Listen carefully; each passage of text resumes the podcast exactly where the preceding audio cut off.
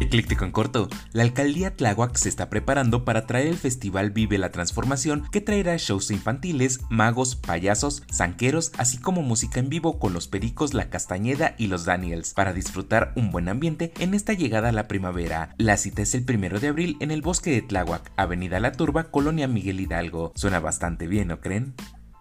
Por si te lo perdiste y no lo creo, el día de ayer se soltó el aguacero como pocos en estas épocas, tanto que en la línea 9 usuarios reportaron en redes sociales con videos y fotos cómo la lluvia corría dentro de la estación Ciudad Deportiva desde el techo, al punto que usaban paraguas para evitar mojarse más. Vaya vaya, espero no se les olvide darle un buen mantenimiento a esta línea, cada que llueve siempre van lentos los trenes.